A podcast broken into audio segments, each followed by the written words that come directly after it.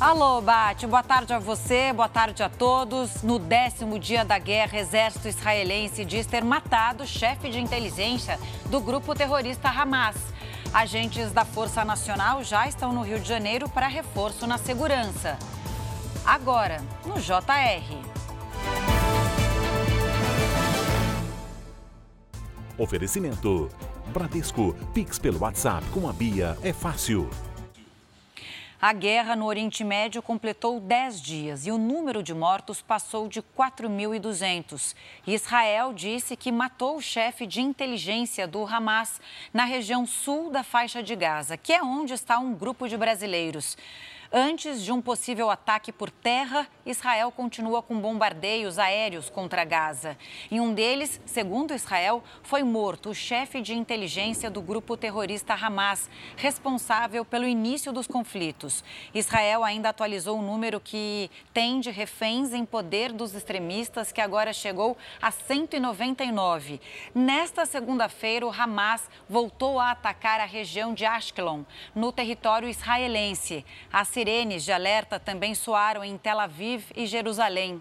Ainda não há um acordo de cessar-fogo e milhares de pessoas, entre elas brasileiros, esperam a abertura da fronteira do Egito em Rafah.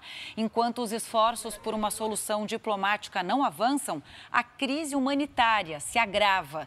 Segundo a Organização Mundial da Saúde, mais de 3.500 pacientes correm risco de morrer por causa da falta d'água em Gaza. Caminhões com suprimentos básicos estão parados na fronteira com o Egito, aguardando também permissão para cruzar a fronteira e entrar no território palestino. De volta ao Brasil, a Força Nacional começa a atuar amanhã nas ruas do Rio de Janeiro e a gente tem a Paloma Poeta para contar para gente. Boa tarde, Paloma.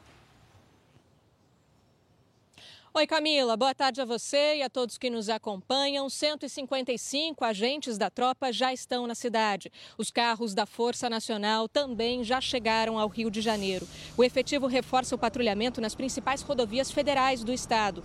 Hoje, pelo quinto dia, as polícias civil e militar voltaram a fazer operação no Complexo da Maré, na zona norte da cidade. Houve intenso tiroteio e um suspeito foi morto. Os agentes removeram toneladas de barricadas nos acessos ao conjunto de comunidades. 41 escolas ficaram fechadas e cerca de 14 mil alunos ficaram sem aula. Camila. Obrigada, viu, pelos detalhes. E a polícia prendeu dois servidores públicos suspeitos de ajudar na fuga de 14 presos em Goiás. O repórter Fred Silveira atualiza agora o caso para a gente. Oi, Fred, boa tarde. Boa tarde, Camila. Olha, as investigações apontaram que cada servidor receberia o valor de 10 mil reais por preso que conseguisse fugir do presídio de Trindade, que fica na região metropolitana aqui da capital. Os 14 homens fugiram ainda durante a madrugada através de um buraco feito no teto. No dia seguinte, a polícia conseguiu prender um desses presos, recapturar um desses presos. Agora a polícia tenta encontrar os outros 13. Dos 13, três deles são acusados de homicídio. Camila? Obrigada, Fred. E mais de 12 toneladas de maconha foram apreendidas hoje no Paraná. O carregamento foi encontrado na BR-263, na altura da cidade de Toledo. A operação terminou também com a apreensão de seis fuzis, pistolas e munição. O motorista do caminhão foi preso. É isso, eu volto daqui a pouco com mais informações. Volto com você, querido Bate.